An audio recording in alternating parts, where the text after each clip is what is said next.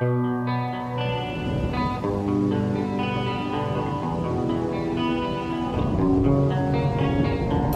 will not be pushed, filed, stamped, indexed, briefed, debriefed, or numbered.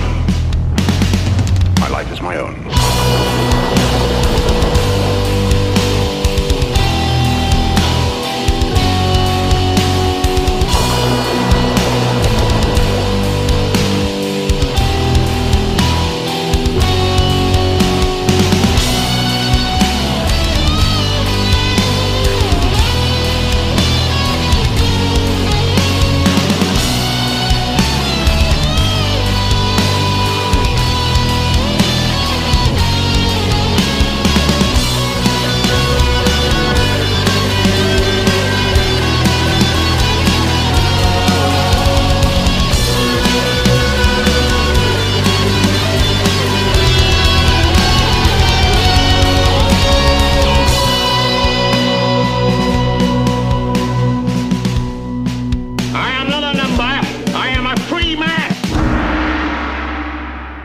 Je pars ça là. Ben, D'abord, euh, je veux te remercier d'avoir accepté de, venir dans le, dans le podcast. J'imagine que tu n'as pas juste ça à faire non plus. tu as l'air d'un gars quand même assez euh, occupé. Ben, pour, les, euh, pour les gens qui peut-être euh, te connaîtraient pas, je pense que dans la crowd qui me suit, pas mal tout le monde sait euh, t'es qui, mais euh, on sait en gros l'Académie Bitcoin puis l'Institut économique de Montréal, mais tu peux-tu un peu nous, nous présenter c'est quoi tes, tes intérêts, puis un peu que- qu'est-ce que tu fais en ce moment, puis qu'est-ce que tu as fait un peu avant? Oui, ben merci pour euh, l'invitation. C'est toujours plaisir de participer à, à un programme comme le tien. Euh, je trouve, j'essaie toujours de trouver un peu de temps pour, euh, pour participer à, à ce genre d'initiative-là. Je pense que c'est le, on est à une époque où les médias alternatifs vont prendre de plus en plus de place. Euh, puis on voit actuellement avec ce qu'on vit à différentes échelles, là, on réalise l'importance d'avoir des, des, euh, des gens qui s'expriment à travers toutes les plateformes. Là, pas que ça soit, moi je suis un, un grand, euh, je suis un grand euh, je suis un grand fervent défenseur de la décentralisation à peu près dans tous les secteurs. Donc, l'aspect euh, d'avoir de- des, des voix indépendantes qui donnent la parole à, à gauche et à droite sur différentes opinions, je pense que c'est vraiment important. Euh, pour me présenter, ben, je pense que tu as fait une bonne introduction. Euh, je suis, euh, ben, dans la vie de tous les jours, je suis dirigeant d'une société dans au niveau de l'exploitation minière, au niveau de l'exploration minière, pardon, particulièrement au niveau de l'or. Euh, on a, depuis les derniers mois, c'est une industrie qui est, qui est vraiment, euh, je dirais, euh, on a un momentum qui est très intéressant. Ça n'a pas été le cas dans les années précédentes. C'est une industrie qui a été relativement tranquille suite à la crise de 2008. Il y a eu un petit boom, mais par la suite, c'est devenu une industrie qui a, a été un peu délaissée, particulièrement au Québec. Donc là, c'est intéressant de voir qu'il y a un retour un peu aux sources, euh, parce que le Québec est une des meilleures, nonobstant notre régime fiscal, euh, particulièrement pour les individus, qui est qui est vraiment, euh, qui est vraiment, disons, très lourd. Au Oui. niveau, euh, pour les, les entreprises minières, le, le régime minier est une des meilleures juridictions au monde. Euh, particulièrement, d'un point de vue historique, le Québec a été une grande, un grand exploitant minier. C'est encore le cas d'ailleurs, mais moins qu'à certaines époques. Donc, dans la vie de tous les jours, c'est ce que je fais. Je siège aussi sur différentes autres sociétés euh, euh, dans différents secteurs.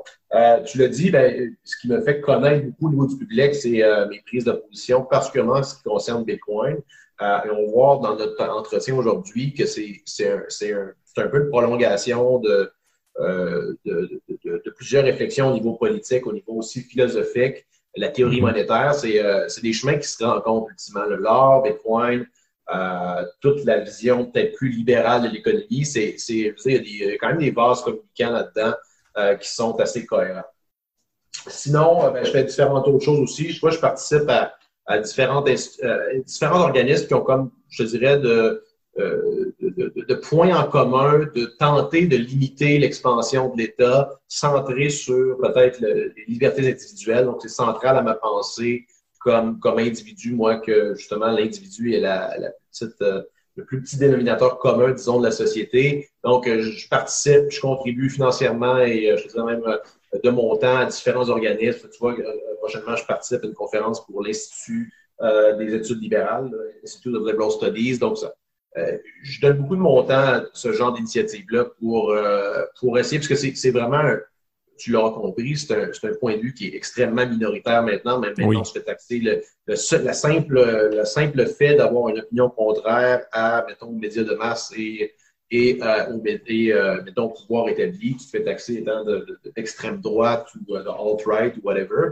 Donc, je pense que c'est important de garder ces institutions-là en vie, de garder le débat. Là. On, est, euh, on est à une phase, je dirais, assez critique euh, un peu comme peut-être la montée du, euh, montée du nationalisme économique dans les années 30. Euh, il y a un retour, à mon avis, vraiment qui, qui, je pensais pas que ça allait être aussi vite et aussi drastique que ça. Il y a une, remontée du collectivisme en mm-hmm. général là, qui, est, qui est vraiment impressionnante.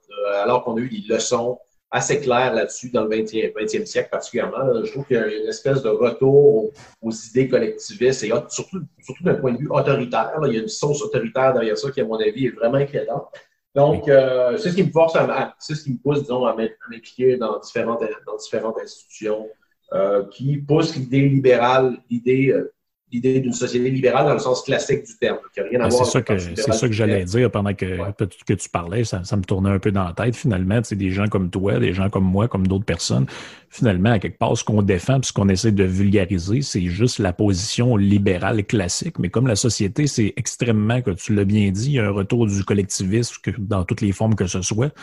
Aujourd'hui, le simple fait de mettre de l'avant une position qui, même historiquement, c'était une position à quelque part euh, à la base totalement sans, ben, presque je dirais centriste dans le sens où quand ça arrive dans l'histoire, ça s'oppose aux monarchies puis au droit, euh, le, droit divin sur la terre puis euh, toutes ces c'est dans le fond, finalement, le, mouvement libéral au sens économique, quand ça arrive, par exemple, à une place comme en France, ça n'a oh, pas rapport avec la, droite ou la gauche nécessairement. On n'est pas encore dans ce paradigme-là. On est juste dans sortir de la société féodale où le roi possède la terre de droit divin par, euh, par héritage, puis essayer de mettre un peu de, liberté. Euh, de liberté là-dedans, mais aujourd'hui, c'est associé. C'est vraiment la, naissance de, je dirais, la société moderne. Tu sais, la prémisse que tous les, tous les humains naissent égaux, euh, un peu comme un tableau, euh, table rase, si tu veux. C'était pas mhm. euh, la très grande majeure partie de l'humanité s'est faite sur des bases très inégalitaires.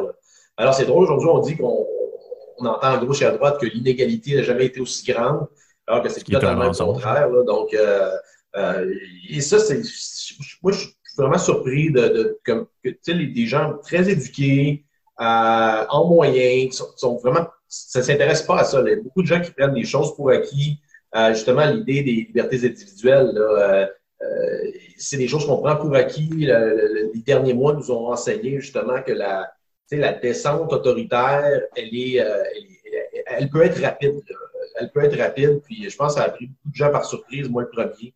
Donc, mm-hmm. en, en, résumé, c'est un peu ce qui me pousse à m'impliquer au niveau euh, bénévole dans différentes institutions, puis euh, contribuer à, ceux qui tiennent le fort de, l'idée libérale dans le sens euh, classique du terme. Oui, exactement. Puis moi, c'est un thème que j'ai abordé plusieurs, plusieurs fois dans le podcast, ne serait-ce que par des références à certains auteurs comme Ludwig von Mises, comme Frédéric mm-hmm. Hayek, ce tout ce qui est écrit sur la liberté, l'État, puis tout ça. Puis c'est des. À quelque part, l'une des raisons pour lesquelles je, je suis super content que tu aies accepté de venir, c'est que moi, dans, j'ai, pas le même genre de parcours que toi, mais j'ai, été plus du côté de, la, philosophie, de la sociologie, tout ça. Puis quand j'étais à l'université, moi, ce qui m'intéressait, c'était l'aspect, euh, parce qu'en fait, tous les grands économistes à la base étaient des, des philosophes, à commencer mhm. par Adam Smith, par euh, tous ces gens-là. Puis ce qui m'intéressait, c'était comme la philosophie de l'économie ou le rapport qu'il y avait entre les grandes idées puis les théories économiques. Puis je me rendais compte qu'au niveau, au sein des universités, c'était comme ça à l'université Laval, mais c'est comme ça ailleurs. La plupart des gens qui sont là ont une bonne culture de plein d'auteurs, mais en fait, si tu parles de Karl Menger, si tu parles de Ludwig von Mises, tu parles de Hayek, c'est tous des gens qu'on connaît pas, en fait, que ces gens-là ne connaissent pas. Là, tu le dis, mais le, libéralisme classique, vous autres, vous voyez ça comme quelque chose de très mal ou d'extrême de, droite mm-hmm. ou je sais pas quoi, mais en fait, lisez ces auteurs-là, vous allez comprendre qu'il y a une réflexion philosophique en arrière de tout ça. Une conception de ce que c'est qu'un être humain et de ses droits, à commencer par John Locke et Mhm. Tous ces auteurs-là classiques qui n'ont rien de des extrémistes. Je veux dire, on est dans la plus pure tradition euh, libérale et pacifique, d'ailleurs, là aussi. c'est important de, de, le rappeler. Non, c'est intéressant. Puis, ben, en fait, les derniers que tu as nommés, c'est plus la, la, frange autrichienne, ce qu'on appelle la frange autrichienne des, des penseurs libéraux. Euh, qui arrivent. Pourquoi on dit autrichiens? Parce qu'ils viennent, viennent, de Vienne en majeure partie, comme Karl Menger, Mises et Hayek. Et euh, c'est vraiment, c'est vraiment impressionnant comment tu le dis. C'est, ça fait pas partie du cursus mainstream euh, d'enseignement, que ce soit en économie ou même en philosophie ou même en, sciences politiques. Il y, a, y, a des, y a des, des, y a des, y a des, œuvres importantes, comme par exemple Hayek est peut-être étudié quelquefois, mais c'est très rare que ça fait partie euh, ça fait partie du, du, tronc commun, disons, des, euh, euh de ce qu'on appelle les sciences économiques. C'est drôle parce que c'est justement Hayek qui s'oppose fermement à, la, à, la, notion de science en ce qui concerne l'économie. Ça, on va en parler un petit peu tantôt parce que c'est, c'est, euh, les sciences économiques, c'est, beaucoup né de l'envie des, des, sciences physiques où tu peux mesurer, où tu peux faire des. Tu peux faire des, avec le tu peux faire des expérimentations avec des, avec des, effets mesurables et les répéter, alors que euh, euh, dans la définition autrichienne de l'économie, en fait, la, prémisse de l'idée libérale dans l'école autrichienne, c'est que, premièrement, la valeur est subjective. Chaque individu accorde une valeur subjective à, des biens. Euh, il y a un consensus, des fois, qui, est établi là, par les forces du marché. Évidemment, euh, une œuvre d'art, euh, pour certains, pour quelqu'un, vaut rien, mais pour un autre, ça peut valoir une fortune. Il y a des, des, choses comme ça, mais en réalité, c'est ça, c'est le fait que l'individu, le jugement de, chacun des individus accorde justement une valeur subjective aux choses et que, euh, tu sais, ultimement, la grande idée, c'est que l'économie, comme on la présente dans les médias et comment c'est présenté en général, dans la tradition, disons, plus mainstream, comme s'il y avait genre des gens en haut là, qui contrôlait l'économie avec des fils tels des pantins ou des manettes.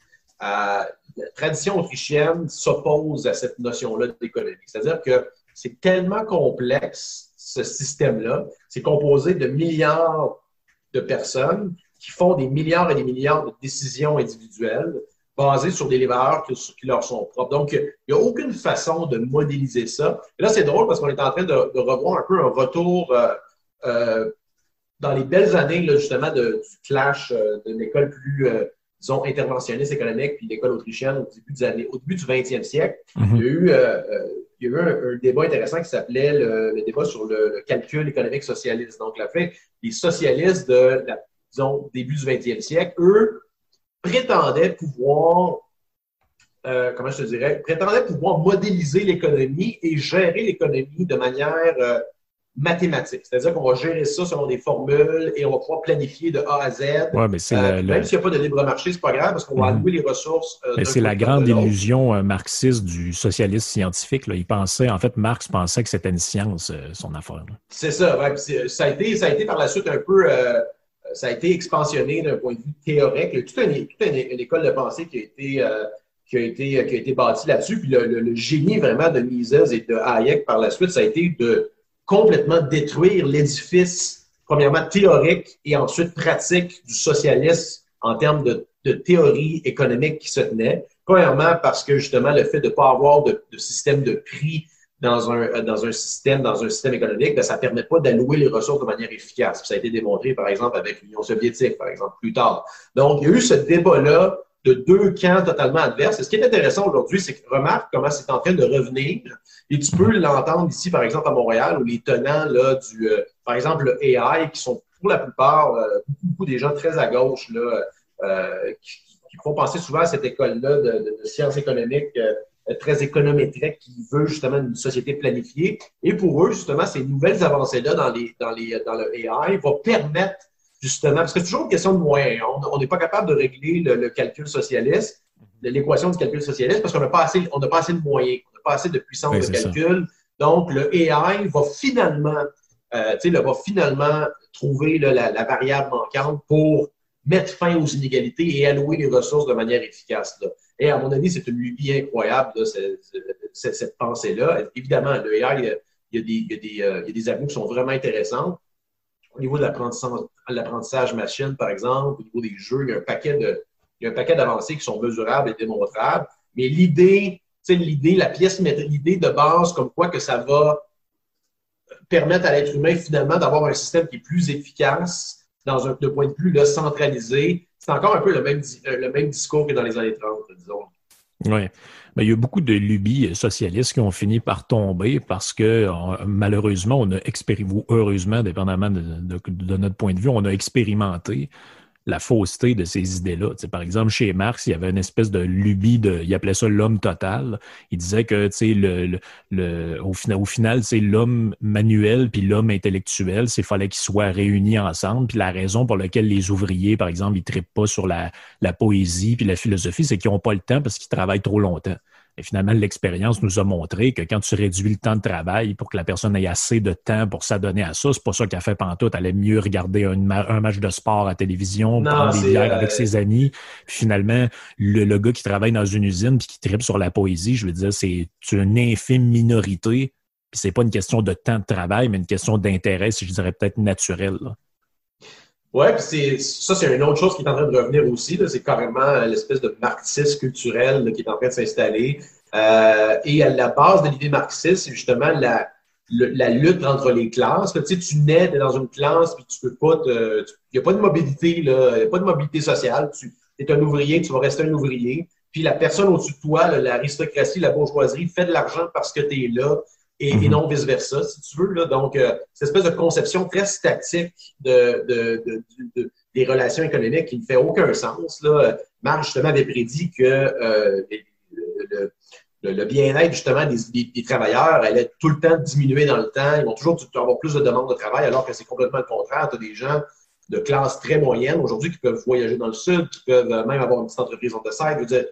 Ils n'ont pas les mêmes moyens que Jeff Bezos, mais ils ont quand même des moyens qui sont pas loin de la royauté au, moment, peut-être au 16-17e siècle. C'est ça, les, gens de la. Largement supérieur. Et mhm. ça, on voit encore, ce, on voit encore cette espèce de retour aux idées marxistes qui est. Qui, qui euh, c'est tellement allé vite dans les deux, trois dernières années. Moi, je pensais jamais que ça allait devenir aussi mainstream. Avant, c'était vraiment relégué, disons, au département là, euh, de, au département de sciences humaines de certaines universités. Beaucoup de, dans les collèges et universités américaines.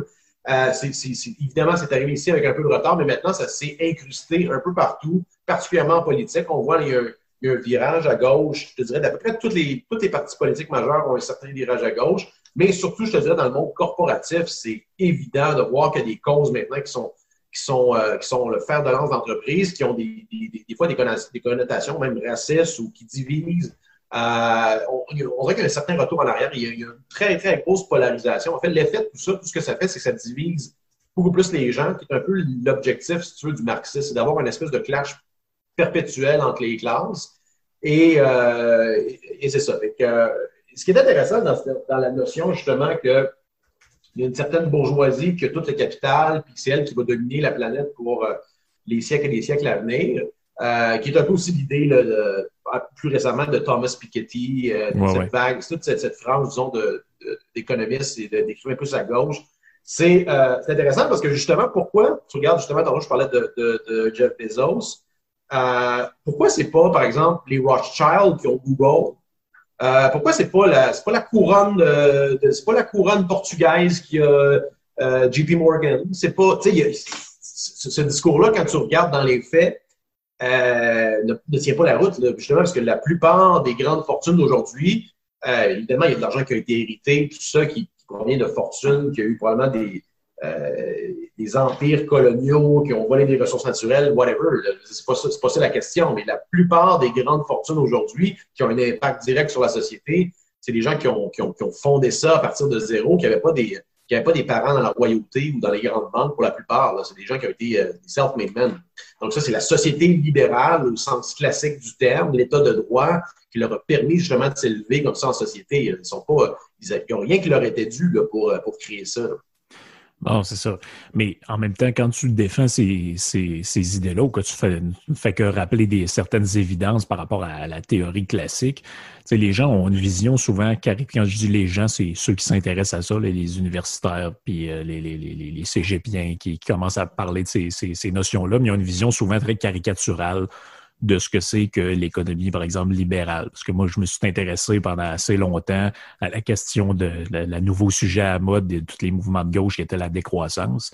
Puis là-dedans, eux autres, ils se sont inventés une idée selon laquelle tous les économistes croiraient qu'il y a une, une, croissance exponentielle infinie qui est possible et qu'à un moment donné, tu sais, tu, inévitablement, tu t'en vas dans, dans, le mur. Puis moi, ben, ce que je faisais remarquer, c'est qu'en fait, si vous vous donnez la peine de lire les auteurs, que ce soit John Stuart Mill, que ce soit Malthus, que ce soit peu importe quel auteur classique, vous ne trouverez jamais cette idée-là à peu près tous les économistes, à un moment donné, vont dire, ben oui, mais maintenant, on arrive à un stade que vous appellent l'état stationnaire où les choses vont être à peu près stables, puis on va, on arrive à une société plus de loisirs qui est moins axée sur la production industrielle, agricole, etc. Donc, en fait, ils inventent, c'est la fameuse histoire de l'homme de paille, ils inventent des, des, des, trucs théoriques, puis après, ils prétendent les combattre. Mais en fait, ces, trucs théoriques-là n'ont jamais existé. Moi, j'ai cherché, cherché. Puis, tu peux trouver ça chez quelques économistes, mais tu sais, il n'y a rien de majeur là-dedans, il n'y a rien de. Puis encore là, ceux qui disent qu'une croissance infinie peut se poursuivre pendant un certain temps, c'est des gens qui pensent pas que c'est une croissance nécessairement matérielle, mais plutôt basée sur les services, puis sur des, des, des, choses qui sont immatérielles. Donc, ça n'a pas rapport avec l'épuisement des ressources, puis ce qu'eux entendent. Mais encore là, c'est une mauvaise compréhension, puis une vision un peu caricaturale de ce que c'est que l'économie comme telle. Non, c'est intéressant que tu nommes euh, Malthus parce que je trouve qu'on a justement sur le retour un peu, je les appelle les néo-malthusiens, ces, ces tenants-là de la décroissance qui, encore une fois, c'est pas juste euh, certains chroniqueurs du devoir. J'ai un ami qui enseigne dans une école de commerce ici à Montréal, puis il dit que toute sa classe, ou à peu près, c'est des, des, étudiants au MBA qui sont, tous maintenant des fervents défenseurs de la décroissance. Donc, au, sens figural, c'est-à-dire que nominalement, quand tu prends ça au pied de la lettre, la décroissance, nominalement, parce que la croissance, au final, c'est quoi? la croissance, c'est, euh, veux dire, tout est, tout est énergie quelque part. Je veux dire, il y a plus d'énergie qui est consommée, oui, mais il y a beaucoup moins de pollution, tu regardes qu'avant. Donc, euh, euh, ce que tu veux, dans le fond, c'est qu'il y a une moins grande consommation d'énergie, production de biens. Mais au final, il y a des, si tu prends ça dans sa forme la plus, la plus simple, il y a des gens qui meurent. S'il y a des croissances, c'est une décroissance soutenue, c'est un peu ce qu'on a vécu dans les euh, derniers mois, on l'a vu. Mm-hmm. Euh, quand tu as une décroissance, il y, a des, il y, a des, restaurants qui ferment, il y a des restaurants qui ferment, il y a des gens qui sont à la rue, il y a des gens qui sont à la rue, il y a plus de crimes. On a vu, il y a, des, il y a un impact social direct. Donc, la, cette idée-là de décroissance, c'est pas, c'est pas de. Il ne faut pas tous, je pense, les mettre dans le même panier. Il y a des gens qui ont. Euh, tu sais, l'écologisme au sens original du terme, c'était de dire, ben, regarde, on va pas polluer, on va pas. Euh, je pense que la plupart des gens sont devenus. Je pense que le bon côté de, de ça, ça a été que les gens, je pense, sont beaucoup plus conscients, font beaucoup plus attention qu'avant. C'est quelque chose qui a été intégré. oui, et puis c'est maintenant les choses. Je pense que la plupart des gens prennent ça pour acquis. Or, là, c'est justement le problème, c'est qu'étant donné que ça fait partie des, euh, des choses qu'on prend pour acquis, ils ont toujours besoin de shifter un peu le narratif dans des, dans des, dans des cases qui sont de plus en plus extrêmes. C'est là qu'on voit, par exemple, le, le, la décroissance, ça, ça a été un bon exemple. Au niveau aussi de la, la théorie des genres, depuis que maintenant, si tu regardes d'un point de vue plus social, euh, tu regardes même, mettons, début 60, des années 70, euh, l'homosexualité, c'était pas quelque chose qui était accepté euh, dans le public mainstream. Alors que maintenant, même le Parti conservateur du Canada, je pense qu'il avait accepté le mariage de, de, conjoints de même sexe dans un de ses congrès. Donc, donc même la droite accepte les, les, les, paradigmes de gauche qui étaient avant les fers de lance du combat de gauche. Donc, donc l'extrême gauche va constamment se réinventer, justement. Il faut, faut, que tu pousses plus loin. Pour avoir un cheval de bataille. Et, un peu, et ce qui est impressionnant, c'est que ces chevals de bataille-là s'incrustent tranquillement dans le, dans le discours mainstream et euh, ont un impact sur les, politiques publiques. ça, c'est vraiment impressionnant, tant d'un point de vue social, économique. Euh, je pense qu'on on le voit bien actuellement avec le gouvernement Trudeau, c'est un bon exemple de cette, de, cette incursion-là de politique vraiment d'extrême gauche. on n'exagère pas en disant que c'est de l'extrême gauche. Certaines idées, certaines théories qui proviennent directement de cette, école de pensée-là. Ben justement, l'idée, par exemple, qu'on entend de plus en plus du revenu minimum garanti, dont plusieurs pensent que la, PCU est un genre de, test euh, relié à ça, ben on voit, tout à l'heure, je parlais des expériences qui nous confirment le mensonge ou la véracité de certaines idées. On le voit, là, dans ceux qui ont pensé le revenu minimum garanti, dont beaucoup d'ailleurs là-dedans sont reliés justement au mouvement de la décroissance, l'idée qui était derrière ça, c'est de dire, ben, regarde, quelqu'un à qui on va donner un revenu qui va permettre de ne pas mourir de faim et subvenir à ses besoins de base, va pouvoir se consacrer à euh, devenir musicien si c'est ça son rêve, un autre devenir euh, peintre, un autre devenir ingénieur ou peu importe, puis il va avoir ce qu'il faut pour pouvoir réaliser ses rêves. Dans la réalité, ce qu'on voit, c'est que à un moment donné, quand tu donnes à quelqu'un les moyens sans aucun effort de survivre, ben là, il s'installe une forme d'oisiveté, il s'installe un, refus de travailler, il s'installe. Ben, la nature humaine étant ce qu'elle est, mais comme tu l'as bien dit, on dirait que ces nouveaux mouvements-là, ça fait le pont aussi avec les gender studies dont tu parlais, dont tu parlais. Il y a beaucoup, tout ça est beaucoup basé sur une genre de négation de la biologie ou de négation du, fait naturel, ben, comme le socialisme est une négation des lois naturelles, de comment l'homme se comporte de manière, euh, je dirais presque instinctive. L'idée qu'on mm-hmm. peut passer une société au complet sur l'altruisme, je veux dire, ça a été démontré maintes et maintes fois que ça fonctionne pas. si tout le monde essaye d'être gentil, euh, chacun de son bord, il se passe pas grand-chose.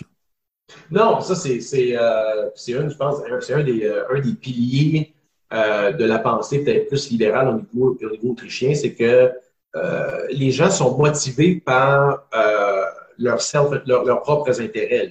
Donc, et ça, il n'y a personne qui est, qui est immunisé contre ça. ils vont tous le faire. Les gens, le, le, c'est obfusqué plus ou moins, dépendamment des personnes, mais ce qui, ce qui force les gens à se lever le matin, c'est leurs intérêts. Donc, et ça, c'est quelque chose justement aussi qu'on a vu qui a été très, très évident dans les dernières, derniers deux, trois mois. C'est que la plupart maintenant des, des, politiques, on se rend compte que les politiques publiques, tous les groupes, tous les, les stakeholders, les parties prenantes de la société, on dirait que c'est plus évident en période de crise. Tout le monde essaye de. On dirait que les intérêts sont de plus en plus évidents quand il y a une crise. Et, euh, et c'est ça. Donc, il y a pas. ce, qui, est intéressant de la gauche, c'est qu'ils ont cette vision un peu, je te dirais, utopique, où, dans le fond, il y a vraiment juste une gang de méchants en haut. Puis, euh, s'il n'y avait pas ces gens-là, c'est par exemple les riches ou euh, euh le, capital, ben, la société pourrait prospérer. Alors, ce qui leur permet justement d'avoir cette réflexion-là, c'est précisément la, société libérale qui leur permet justement de, manifester, qui leur permet de euh, qui leur permet d'enseigner avec des, des, des, des tenures dans, dans les, collèges, dans les universités, etc. C'est une drôle, de contradiction intéressante. ce qui est drôle dans tout ça, c'est que, tu sais, en ce moment, le, le, gros trend, la grosse insulte pour discréditer quelqu'un, c'est complotiste ah oui, tu es un complotiste, tu valides les thèses complotistes. Alors que une bonne partie des tendances du mouvement dont, des, mouvements dont tu viens de parler, s'il y a un fond complotiste là-dedans. L'idée ben, le, marxisme, c'est un complot. Ben oui, c'est un complot ben oui, révolutionnaire mondial. Ben oui, l'idée qu'il y a un grand, un grand sens de l'histoire qui débouche au, de la domination de la classe bourgeoise sur le prolétariat, je veux dire, c'est une théorie du complot. Un certain forme de féminisme, c'est ça aussi. L'idée que le, le, but de l'histoire, c'est la lutte des sexes, puis il y a maintenant, ben, il y a le, patriarcat qui, qui, qui domine l'autre sexe. Ça aussi, c'est une forme de, de, de, de vision, avec un sens de l'histoire, avec un, un, ennemi qui est désigné. Même chose avec l'idée du blanc. Là, là, maintenant, c'est plus patriarcat, c'est le blanc-triarcat. L'homme blanc en tant comme blanc est responsable de, a un privilège. Donc là, il y a un ennemi désigné qui fait partie d'un genre de grand complot pour euh, asservir les gens qui appartiennent pas à cette supposée majorité-là. Donc, c'est très drôle que c'est un peu une genre d'inversion accusatoire là-dedans, parce qu'en fait, c'est le logiciel profond de tous ces mouvements-là. C'est toujours, toujours un peu le même. Tu parlais tout à l'heure de l'histoire des, de, de, la famille Rothschild ou, tout ça, mais dans ces mouvements, c'est de là que ça vient aussi, l'histoire des, des, complots judéo-maçonniques ou je sais pas quoi, ça vient tout de ces mouvements euh, d'extrême gauche-là. Mais puis cette forme de collectivisme où aujourd'hui on dit Ah, c'est ça, c'est l'extrême droite. Non, ça n'a rien à voir avec la droite au sens où nous, on l'entend économique. C'était un collectivisme. Au lieu d'être basé sur la classe sociale, c'était basé sur la race. Oui, c'est ça. C'est comme par exemple l'idée que, par exemple, les, euh, nazis, Hitler, c'était justement euh, c'est catégorisé comme étant l'extrême droite. Pour moi, l'URSS, pour moi, Staline et Hitler, c'est deux côtés de la même médaille, la médaille du collectivisme. Ils ont, deux, ils ont eu deux façons différentes d'arriver au pouvoir et, et, de se comporter. Et au final, je veux dire, il y a des millions de morts. Et l'idée centrale derrière leur pensée, c'est que une petite gang est capable de contrôler le reste et par la force, là, par la force euh, pure et simple. Donc, euh, c'est ça, c'est ça, c'est une des, grandes, je te dirais, euh, une des, grandes incohérences euh, intellectuelles aujourd'hui, c'est qu'on peut, qu'on puisse se. Tu peux avoir des manifestants qui se promènent avec des drapeaux euh, des drapeaux soviétiques, alors qu'il n'y a pas personne qui peut se promener avec un drapeau nazi. les deux, à mon avis, sont aussi pires l'un l'autre. Ben oui, puis juste à voir qu'est-ce que c'était que le programme des nazis. Moi, j'ai fait un podcast là-dessus. Quand tu vas voir ce que c'était, il existe un programme national-socialiste en 25 points. Les 4-5 premiers points, c'est nationaliser les entreprises, donner le contrôle de l'État. Je veux dire, je ne sais pas qu'est-ce qu'il y a de droite là-dedans. Le terme nazi, ça veut dire national-socialiste. C'est ça. Et euh, tu sais que c'est, je pense que ça a été le premier gouvernement à l'époque d'avoir implanté des mesures environnementales. Euh, ça a été un premier type de vraiment d'un plan gouvernemental de protection de l'environnement. Il y a aussi les, euh, ça a été le premier à bannir, ben, du moins à, à, soulever les risques de la cigarette. Là. Donc c'est comme, il y, a, eu des, il y, a, eu des, programmes qui semblent relativement modernes là-dedans que la gauche aujourd'hui appuierait là, relativement facilement. Donc, euh, ça passe pas le test, justement, de l'analyse, quand tu regardes ça. Et, c'est des mensonges qui ont perduré dans le temps et euh, qui sont répétés à gauche et à droite. Et dans le fond, le, le combat, c'est pas tant la gauche et la droite, c'est l'individu contre l'État. C'est l'individu contre la masse qui, d'une façon ou d'une autre, va toujours chercher à euh, prendre de plus en plus de pouvoir. Tu sais, le, proverbial Léviathan de Thomas Hobbes, on le mhm. voit bien actuellement, le Léviathan qui euh, dans période de crise, va chercher tous les leviers pour avoir plus de pouvoir, mais aussi pour le maintenir. Regarde, c'est le, on est le 11 septembre aujourd'hui, ça fait euh, depuis, le, depuis le 11 septembre 2001, la plupart des mesures de sécurité sont encore en place. On, peut, on, peut, on, peut, débattre, par exemple, de, de, de, de l'utilité d'enlever ses souliers euh, avant, de, avant, rentrer dans l'avion. On ne peut pas croire qu'il n'y a pas dire, un, appareil qui pourrait nous scanner les pieds ou whatever, mais il y a un paquet de, mesures que l'État a implantées, toujours sur une bonne, sur une, bonne prémisse. La prémisse, c'est la lutte contre le mal, la lutte contre le, terrorisme, etc. Mais le problème, quand il y a des mesures temporaires comme ça qui sont implantées, que ce soit économique, que ce soit social, que ce soit, que ce soit d'un point de vue de, sécurité civile, ça va rarement revenir en arrière. C'est ce que ben oui, euh, la fameuse phrase. Ratchet, donc, euh, on peut lire, par exemple, Robert Higgs, le Léviathan, Crisis in Léviathan, qui dit justement, c'est un ratchet qui va toujours dans un sens, ça ne revient jamais. Ben oui. Euh, c'est la fameuse phrase, il n'y a rien de plus permanent qu'une mesure gouvernementale temporaire. De, Milton Friedman, exactement. Donc, ça, c'est pour ça que il n'y a pas tellement un complot, mais il y a, il y a, il y a un framework, il y a un cadre d'opérations qu'à peu près tous les gouvernements, tous les États dans l'histoire humaine ont suivi et qui est justement basé sur les incitatifs que ont aussi les individus. Là. Donc, c'est pas. Ces gens-là ne sont pas genre. Euh, sais, je pense pas que François Legault se lève le matin en disant Bon, comment je vais faire pour euh, épandre le pouvoir de l'État? C'est pas, pas aussi. Insidieux. C'est insidieux. Ces gens-là sont fondamentalement bien intentionnés. C'est pas. Euh, c'est pour ça qu'il faut en prendre et en, laisser. J'ai des gens autour de moi qui sont relativement euh, par exemple, euh, il y a différentes écoles de pensée dans le libéralisme classique. Il y a des gens qui sont, par exemple, anarcho-capitalistes, des gens il y a beaucoup de gens qui prêtent de mauvaises intentions aux politiciens. Moi, je ne pense pas que ce soit des mauvaises personnes euh, au proprement dit. Au contraire, c'est ce qui, ce qui est encore plus épeurant, c'est qu'ils pensent ben, vraiment bien faire. Ben oui, ben c'est Voltaire qui disait si quelqu'un veut votre bien, méfiez-vous. Non, c'est ça, de surveiller votre portefeuille. Rod Bard disait aussi, c'est quand on parle du bien commun, surveiller votre portefeuille, quelque chose comme ça. Euh, fait que, il faut vraiment être conscient de, ce genre de, les, incitatifs pervers que le pouvoir euh, permet d'imposer sur le reste de la population. C'est intéressant qu'on a ce débat-là aujourd'hui. Je pense que ça va déboucher ça va quand même déboucher sur des bonnes choses. Les espèces de complotistes ou les non-complotistes, ça permet un peu de repenser aussi notre rapport avec l'autorité. Et euh, si tu regardes dans l'histoire humaine, la plupart des grandes avancées, que ce soit scientifiques, social, économique, politique, ça a toujours été fait par des dissidents. Le consensus, le progrès est, rarement du côté du consensus. Si tu regardes les Copernic, si tu regardes les, les, pères fondateurs de la Révolution américaine, c'est des rebelles.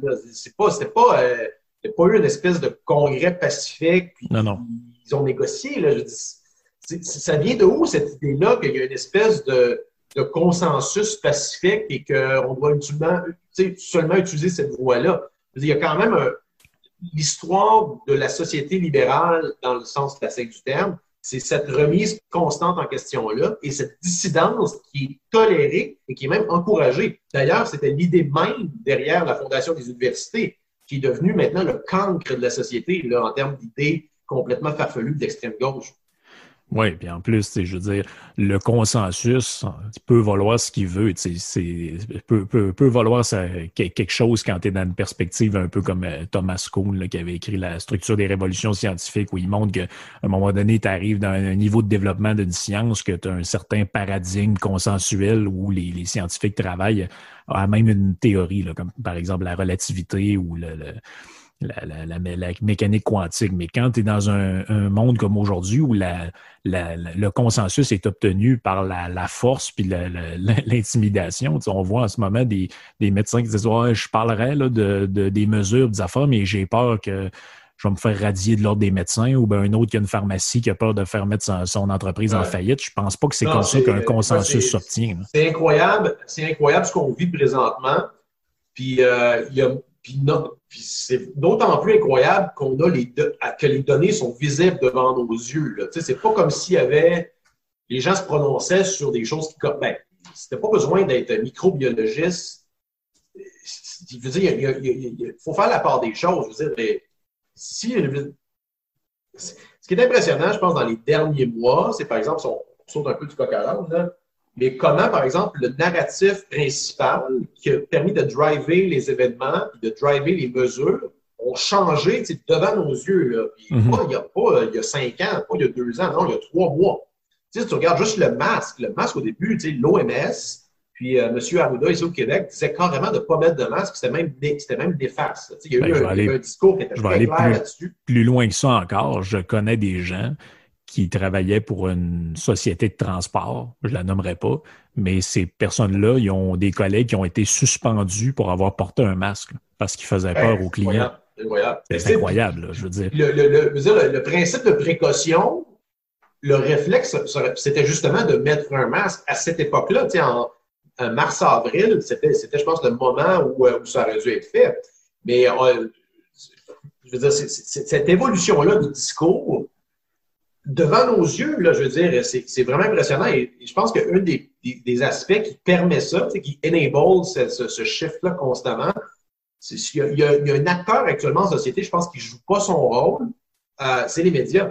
Tu vois, il y a eu la plupart des, des, des spins gouvernementales sont, sont relayés en tant que tels, as is, euh, à, à face value, justement, par les médias. Donc, euh, sais, tu peux pas, tu peux pas blâmer monsieur, madame X qui lit la presse de s'inquiéter ou le Journal de Montréal de s'inquiéter de ce qui se passe parce qu'ils lisent le journal. Je veux dire, c'est pas tout le monde qui a le temps de, d'analyser tous les papiers scientifiques. Je veux dire, comme un des mortels a raison d'avoir eu peur parce que moi, c'est quelque chose qui m'a marqué dans les, dans les. Il y a réellement un, deux, trois semaines au début, on savait vraiment où ça s'en allait. Tu sais, la, non, c'est ça. La, journée où moi, François Legault a annoncé on va prendre un break, j'étais comme euh, j'étais un peu, je vais t'avouer, j'étais un peu hypochondriaque à la base. Là, fait que j'étais comme, holy shit, là, c'est comme, euh, OK, c'est, dis, Oui, puis à ce moment-là, il n'y a, pas de mesure de, soutien, il n'y a pas rien là, à ce moment-là. Donc, on ne sait pas. Euh, tu te dis, OK, ils ferment les, les business, tout, je vais-tu manger encore? C'est quoi qui se passe? on ne savait pas à ce moment-là. Il y a eu deux, trois jours, je me rappelle, moi j'habite au centre-ville à Montréal, puis il y a eu deux, trois jours où il y avait une incertitude, là. Ça, c'est intéressant, on va revenir, là, le, justement la proverbiale chaîne d'approvisionnement. On pensait que ça allait, euh, tout allait éclater là, au point de vue de l'alimentation, justement l'approvisionnement des, chaînes d'alimentation, etc. Il y a certainement eu un, deux, trois jours où euh, je ne te cacherai pas que j'étais un peu inquiet. Euh, je peux imaginer que monsieur, madame, tout le monde était, beaucoup de gens qui ont, qui ont, carrément paniqué. Là, le délire du papier de toilette, je veux dire, quelque part, il y a, quelque chose d'humain derrière ça. C'est un peu, avec le recul, on en rit, mais à la base, euh, il y, a une réaction qui est profondément humaine derrière ça. Et par la suite, je pense que c'est là que ça, c'est là que je pense qu'on l'échappe un petit peu au niveau, euh, au niveau du gouvernement, c'est qu'il n'y a jamais eu, ça, a pris énormément de temps avec le gouvernement dise, la santé publique dise, là, ne vous inquiétez pas, il y a très peu de chances. Tu sais, les chances que tu sois premièrement euh, gravement malade sont relativement, tu regardes, tu sais, là, on va me dire, ouais, t'es pas, t'es qui, t'es pas médecin, t'es pas microbiologiste. Je veux dire, quand tu regardes les chiffres, c'est quand même évident. Je veux dire que les gens sont capables de, faire, de se faire une idée basée sur des, euh, pronostics qui, mettons de quoi, on va voir, euh, que ça fait presque huit mois depuis le début de l'année, euh, six mois, disons, depuis le début. On commence à avoir, on commence à avoir des, statistiques relativement détaillées là-dessus. Les gens, moindrement que tu es capable de, regarder des chiffres, des, des, chiffres comme 98-99% je pense que les chiffres sont pas mal de ton bord. Puis on se rend compte qu'il a un pourcentage de la population qui est effectivement beaucoup plus à risque. Et ça ne veut pas dire que je rejette du revers de la main ces gens-là, puis qu'il ne faut rien faire, il faut les laisser mourir. C'est pas ça que je dis. Mais jamais durant la pandémie, de, durant la crise, disons, de mars à euh, quoi, euh, mettons facilement mai, mhm. juin, jamais le gouvernement de, rassurer les citoyens en disant n'ayez pas peur. Je veux dire, certaines, certaines personnes qui sont qui sont peut-être plus à risque. Il faut, faut, cibler ces personnes-là, s'assurer qu'elles sont en bas, qui sont, qui sont, qui sont prises en main. Les monsieur, madame, tout le monde qui lisait, qui avait la peur et qui lisait les journaux et qui écoutait le gouvernement n'a jamais été rassuré. Et ça, là, pour moi, c'était à tous les jours, j'écoutais la conférence de presse, puis, puis, puis, jamais qu'il y avait de questions aussi de la part des médias de euh, justement de remettre de, mettre en perspective peut-être le risque euh, pour monsieur, madame, tout le monde fallait vraiment que tu te documentes par toi-même pour voir c'était quoi vraiment un peu la réalité. Là. Et ça, bon, et ça, moi, ça, ça m'a surpris, honnêtement. Non, clairement. Puis justement, parlant de, on a fait un peu euh, une longue digression là-dessus, mais on, parlait en, en privé avant de, de, de, de faire cet entretien-là ensemble. On parlait un peu des, des, politiques monétaires et de tout ça. Est-ce qu'on n'est pas en ce moment en train de revenir à une espèce de, vieux paradigme qu'on pourrait faire remonter ça jusqu'au temps des, des assignats ou peu importe où dans l'histoire où euh, on pense que finalement le, gouvernement peut euh, de manière simpliste, imprimer de l'argent comme ça ou créer de l'argent ex nihilo euh, à l'infini, puis on s'imagine qu'il n'y aura aucune conséquence à ça. Parce que ça, c'est une, vieille idée, ça, finalement, l'histoire de la planche à billets. Oui, bien, une des bonnes raisons pourquoi la crise se, se, perpétue autant, et nonobstant l'aspect sanitaire, l'aspect, euh, nonobstant l'aspect médical, sanitaire, mm-hmm. mais les incitatifs politiques maintenant sont évidents. Euh, euh, sans parler de complot, il y a vraiment des incitatifs au niveau politique qui sont évidents de part et d'autre. Et, Tu regardes, par exemple, si on regarde dans la situation à Montréal, euh, la, crise a permis, par exemple, la, la, mairesse de Montréal, Valérie Plante, de décréter l'urgence sanitaire dans la ville.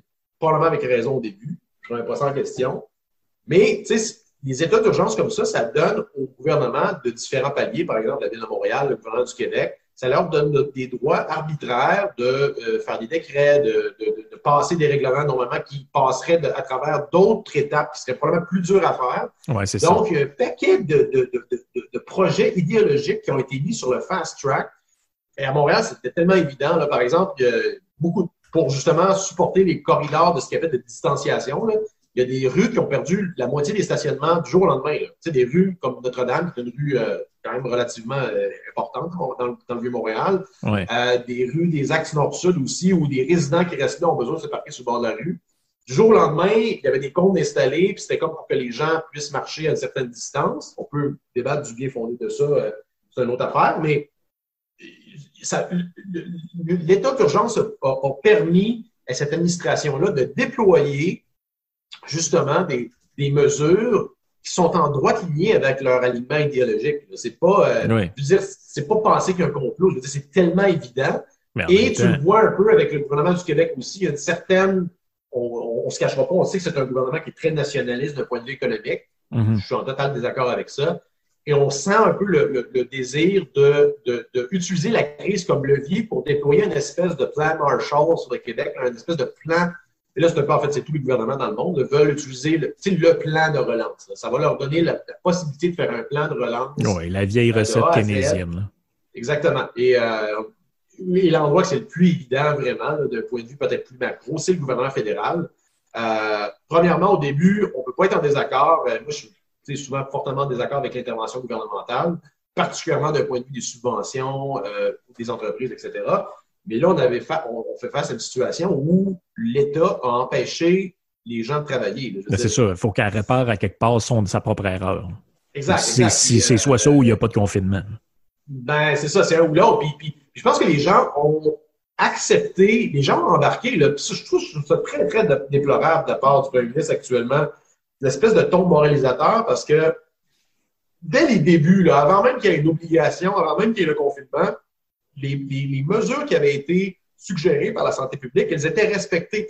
C'est les entreprises, ça, ça donne une bonne idée à quel point l'entreprise privée et les petites organisations et les individus sont capables de plus s'adapter facilement à des situations qui changent. Oui. Par exemple, Uber à Montréal, Uber Eats, avait déjà implanté des, des règles avant même que ce soit des règlements là, qui étaient décrétés par la santé publique. Les, les livreurs, les, les- les chauffeurs avaient des masques.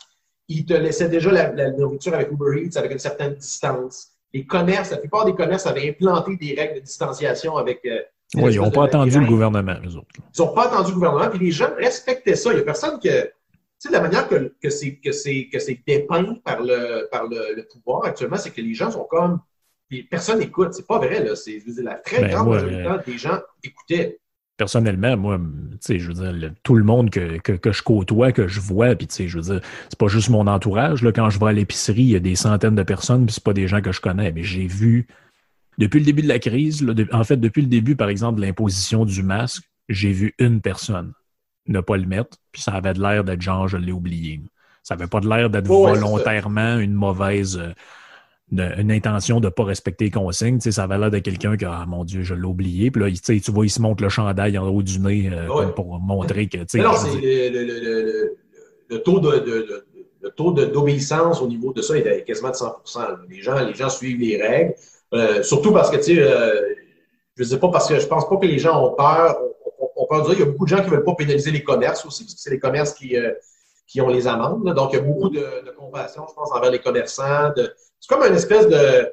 Il y a une espèce de, de consensus. Tout le monde, tout le monde participe, mais personne n'y croit vraiment. Là. Ça, ça me semble assez évident, je dirais. ouais. Euh, donc, ça, c'est ça. Et ça, avant même qu'il y ait euh, des règles imposées, av- avant même qu'il y ait des règles imposées par, le- par le gouvernement, c'était majoritairement, euh, majoritairement suivi par, par les euh, ça, c'est ça, parce qu'on d'où on est parti là-dessus, c'est que justement, le- on disait, le- par exemple, le PCU, euh, au début, en fait, on, peut facilement prendre le premier mois. Euh, c'est vraiment essentiel parce que les gens, euh, on se rend compte que des gens, on le dit souvent un peu à la blague, là, mais pas à la blague, mais à, à la légère. Ah, il y a des gens qui vivent d'une paye à l'autre, mais c'est vraiment le cas. là. Rend oui, c'est vraiment le cas. Des enfants, il y a des petites familles qui n'auraient pas mangé si, si la mère ou le père ne peut pas aller travailler. La- ces gens-là n'ont pas d'épargne. Euh, là, il n'y a pas de transport en commun. euh, on ne peut pas s'imaginer à quel point le- les bas échelons de la société sont touchés par l'arrêt soudain euh, de, de- de la société, là, justement, là, du commerce. euh, euh, je veux dire, le- le- les hauts échelons, l'inverse de l'échelle, les gens euh, en haut n'ont pas de problème avec ça. Je veux dire, les gens peuvent euh, ont beaucoup plus peur de la fin du monde que de la fin du mois. Oui. Ils sont partis à leur chalet euh, pour le reste là, du confinement. Donc, c'est pas ces gens-là qui ont souffert, c'est les gens qui, qui ont de la misère à joindre les deux bouts. C'est là qu'on se rend compte qu'un programme comme ça était essentiel. Maintenant, on passe de euh, le programme nécessaire pour permettre aux gens de survivre. Et on a vu que ça a été repris. Ça, c'est drôle. J'avais fait quelques interventions avec Jeff là-dessus. Puis dès le début, pour moi, c'était évident. Puis connaissant un peu l'orientation idéologique de ce gouvernement-là, de, de M. Trudeau, j'ai dit check bien ça. Ça va devenir la PCU, ça va devenir, un- ça va devenir une base, un projet pilote de revenu minimum garanti. Ah oui, c'est- on dirait que c'est écrit dans le ciel. C'est exactement ce qu'on est en train de voir. Ils vont le convertir en- avec le programme d'assurance emploi, là, comme tu vois. Mais Mhm. la, la- la base a été mise et là, il dit, tu vois, il a dit récemment qu'il n'y avait pas de plan pour une échéance électorale, mais la question électorale, ça va être vraiment voulez-vous garder le chèque ou voulez-vous abolir le chèque? L'odieux. Ah oui, c'est l'odieux- posé comme ça à l'avance. là. Oui, le- les méchants.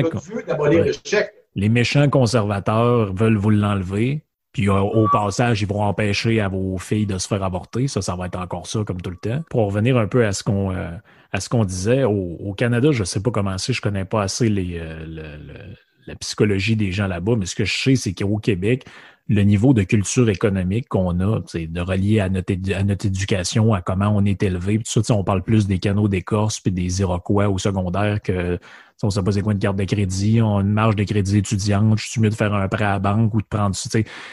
fait quand tu expliques aux gens que le, le, là, le gouvernement fait rouler la planche à billets pour payer tout et n'importe quoi, puis que ça sort à coût de 300-400 milliards pour trois mois, quatre mois, ils ont plus ou moins de la facilité à se figurer. on sait c'est quoi 10 000 mais 300 milliards ou 400 milliards, la plupart des gens ont, c'est moi quand je parle de ça autour de moi, wow, oui, mais il y a même du monde qui me disent des affaires. Ah, tu vas voir, maintenant, ils vont se rencontrer au G7, là, puis ils vont faire un write-off là-dessus, ils vont tout annuler. Ouais, mais OK. Hein. Ouais, ben, il y a même des gens, il y a même des gens euh, avec une très bonne littératie, financière euh, qui disent euh, ben, c'est pas grave parce que tout le monde fait ça actuellement sur la planète. Tu sais, ben non, c'est vraiment c'est grave. Deuxièmement, il y, a, il y, a, un billet de la plupart de la plupart de, le commun des mortels a beaucoup de difficultés à imaginer des gros chiffres. Même dans les milliards, euh, c'est déjà, ça dépasse déjà la conception de, la plupart des contribuables. euh, et comme les, les, très petits chiffres, par exemple, si je te dis que tu as 0,01% de chance de, d'avoir des complications et de décéder du COVID, les gens, c'est, pour eux autres, c'est zéro. Même chose pour les, les, très grands chiffres. Fait que, euh, ça, c'est, ça, c'est pas mal clair. Tu as raison, il y a, il y a peut-être l'héritage catholique, il y a un certain aussi shaming de la richesse qui a toujours été fait. Ben, c'est un peu à la base, tu sais, la religion catholique, à la base, elle est très discriminatoire envers, euh, envers les riches. Tu sais, c'est même dans la Bible, le collecteur d'impôts. Euh, tu sais, il y, a une espèce de, de, moi je te dirais, euh, de shaming de, de, l'individu. Ouais, ben, c'est la grosse différence entre les catholiques et les protestants. Ben, d'ailleurs, c'est ça, c'est les deux solitudes originellement au Canada, et c'est un peu ça encore. Ça a toujours été le, le, le, clash protestant et catholique. Euh, ça, la langue, évidemment, ça, fait partie des deux, mais le, gros, le gros, la grosse différence entre les deux peuples, c'était vraiment justement le catholicisme puis, les, euh, puis le protestantisme. Le protestantisme, au contraire, euh, te pousse à euh, aller au bout de toi-même. C'est pour ça que tu vois souvent les Américains qui reçoivent un Oscar ou qui gagnent un prix, ils vont toujours remercier Dieu parce que si eux ont ces capacités-là, c'est Dieu qui leur a donné. Oui, c'est le propos d'un écrivain comme, euh, comme Weber avec l'éthique protestante puis l'esprit du capitalisme. C'est très bien expliqué là-dedans. Exact. Ça, c'est intéressant. Il y, a, il, y a, il y, a, une espèce de. C'est pour ça qu'il y a un certain.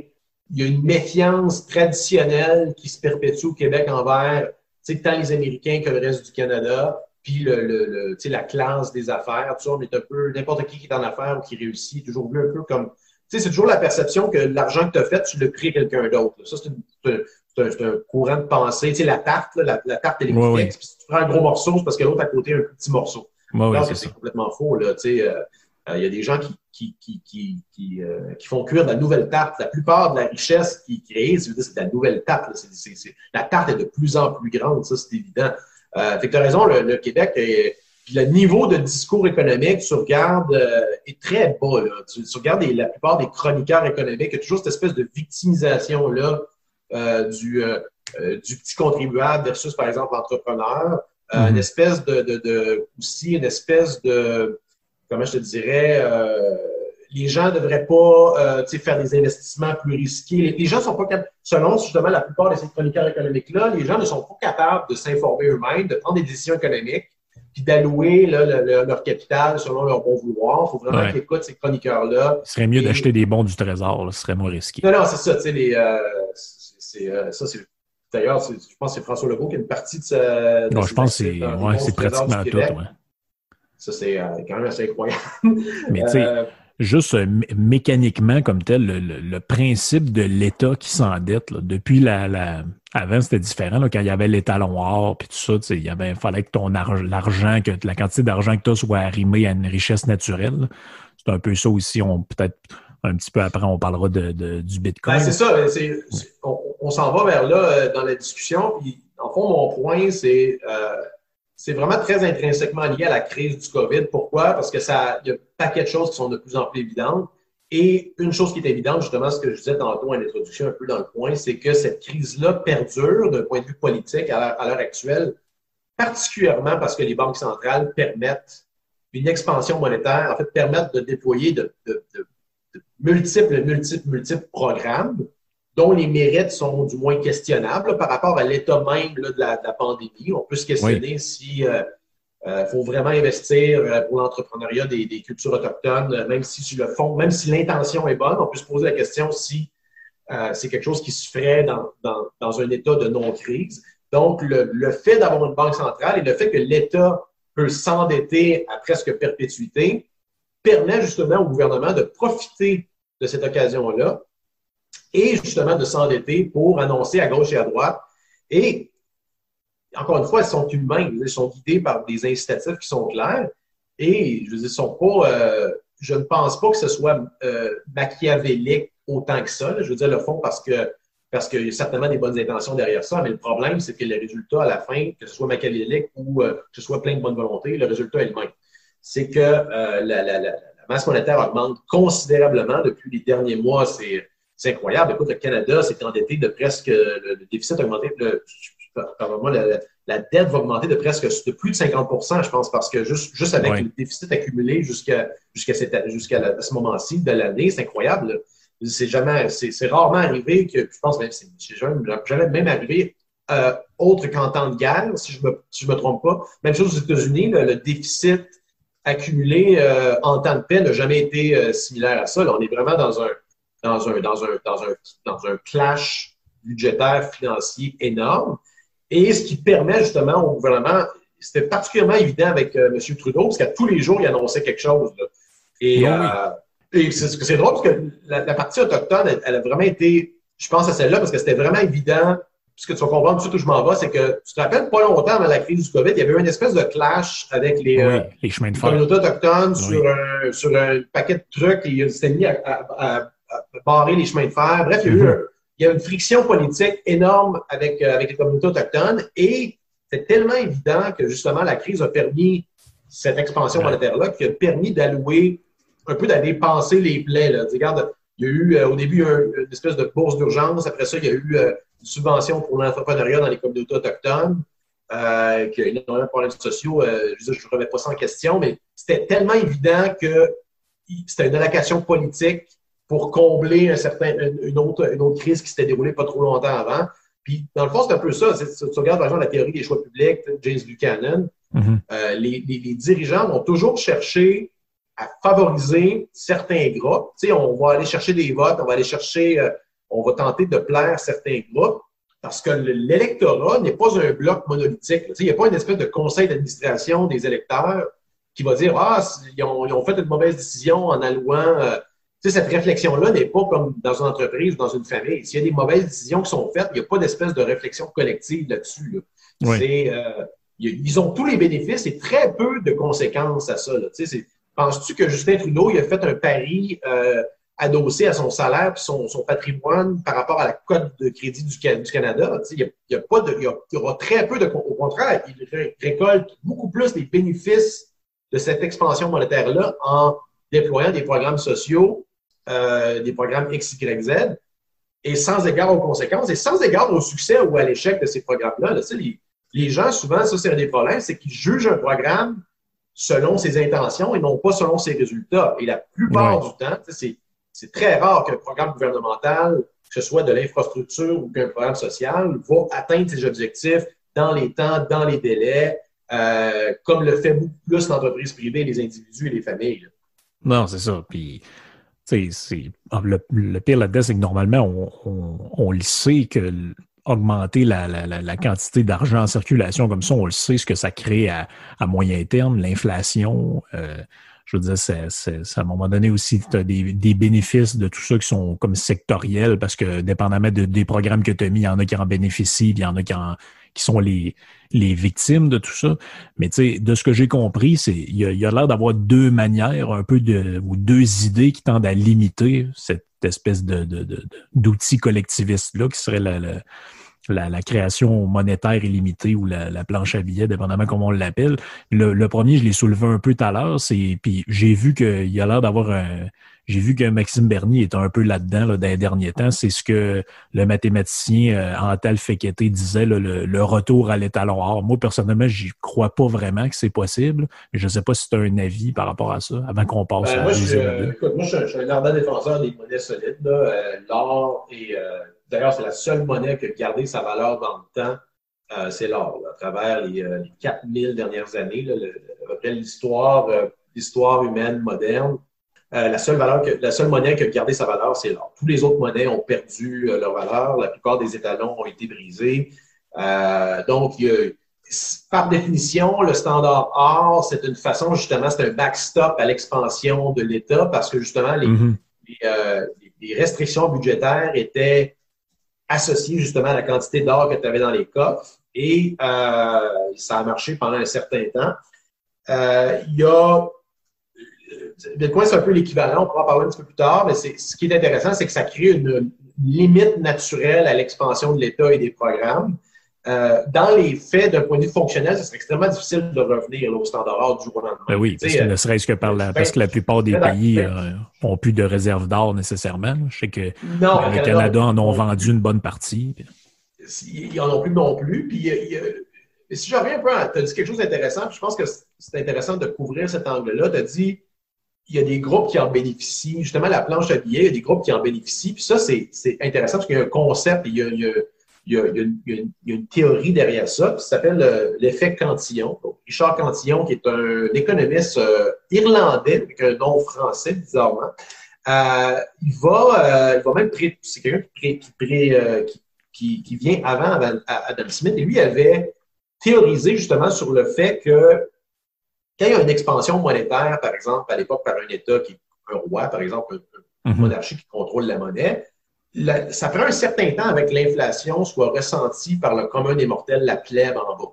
Parce que le, le régime peut imprimer des billets, peut, euh, peut- peut dévaluer la monnaie et créer d'autres monnaies. Mais avant que, par exemple, le commun des mortels se mette à douter et pèse les pièces, les prix ne s'ajustent pas immédiatement. Tu comprends? Fait alors que ceux Mhm. qui sont en contrôle de la machine, eux savent. Ben Donc, oui, peuvent, profiter de, de- peuvent profiter. Et ça, c'est concept, il faut le voir d'un point de vue conceptuel. là. Euh, eux peuvent profiter du pouvoir dilué, en fait, de, de la plus grande quantité de monnaie pour acquérir, pour faire des décisions d'investissement, alors que la plèbe, le commun des mortels, lui ne sait pas que sa monnaie est dévaluée. Du moins, ce n'est pas encore reflété dans les prix à la consommation. Ça prend un certain temps avec ça ruisselle dans la société euh, de consommation. Donc, l'effet cantillon, c'est démontré, c'est que justement, quand tu as une expansion monétaire, ceux qui en profitent le plus, proverbialement, c'est ceux qui sont proches de la machine à billets. Actuellement, oui. ben, la liquidité, par exemple, elle est, elle est injectée où? Elle est injectée dans les, dans les, dans les, euh, par exemple, dans les grandes banques. Il y a des, des grandes entreprises qui ont accès à des, à des, euh, à- des, à des- des- capitaux, à des taux qui sont, sont près de zéro, qui leur permettent de faire des investissements. Donc, le, le commun des mortels n'a pas nécessairement accès à cette nouvelle liquidité-là. Tu comprends? Donc, Mhm. Là, il n'y a pas de. On, on- on- on entend souvent dans les nouvelles économiques, ah, il n'y a pas vraiment d'inflation. Mais tu sais, dans les faits, il y en a une inflation qui est beaucoup plus pernicieuse qu'on pense et Mhm. elle s'installe tranquillement pas vite. Et je pense que ça, c'est une quasi-certitude qu'on va probablement revivre. euh, on va probablement revivre une montée d'inflation. J'écoutais, euh, par exemple, Alan Greenspan il y a quelques jours, euh, il disait que sa crainte majeure, c'est justement de remonter de l'inflation. Et ça, c'est quand on entend des, des économistes plus mainstream en parler, c'est plus juste des, plus juste des gold bugs ou des euh, maximalistes Bitcoin qui en parlent. C'est vraiment rendu. euh, ça fait partie de la thèse d'investissement de, de- de certains grands investisseurs institutionnels qu'il y a peut-être un retour à l'inflation. Et, euh, et ça, c'est pas, pas, ça arrive pas comme.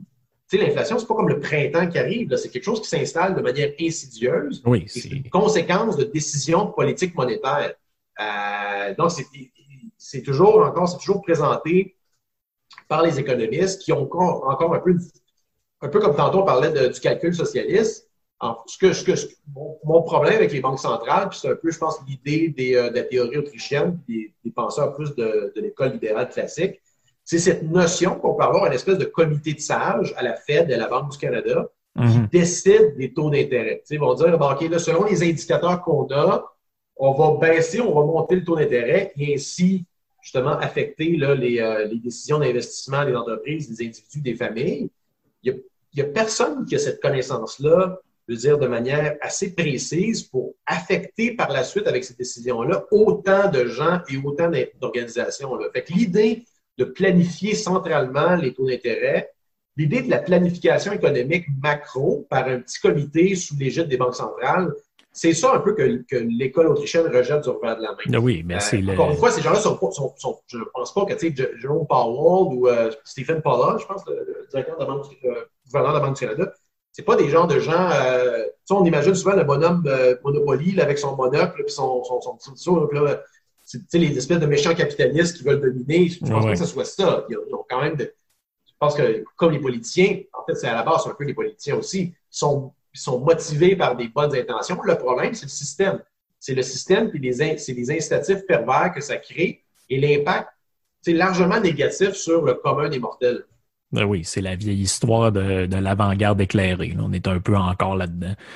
C'est ça, le, mais la, la, solution de l'idée de l'étalon or, ce serait plus de continuer dans, un modèle centralisé, mais justement, on en a glissé un petit peu un mot, une vision ben, un peu euh, antagoniste de ça, ça serait l'instauration finalement d'un système monétaire décentralisé. Puis c'est un peu ça l'idée au travers le, le, le Bitcoin. Fait que je pense qu'il y a beaucoup de gens qui, qui, aiment ça. Un... Euh, je, je, on va parler. Je, le, le, le, contraire, si tu veux, du, euh, du, euh, de l'étalon or ou même de Bitcoin.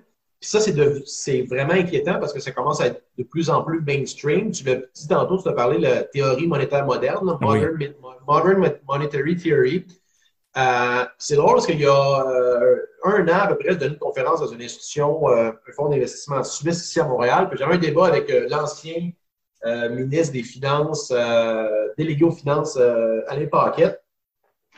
Puis un de mes arguments, c'était de dire, regardez, il y, a un, il, y a, il, y a, il y a un glissement à gauche aussi dans la pensée monétaire mainstream. C'est plus juste des penseurs marginaux dans certains collèges américains, dans certaines, dans certaines institutions, ouais, ouais. dans certains ou genre, mettons, les risques à Montréal, des groupes similaires, très, très idéologiquement euh, penchés à gauche.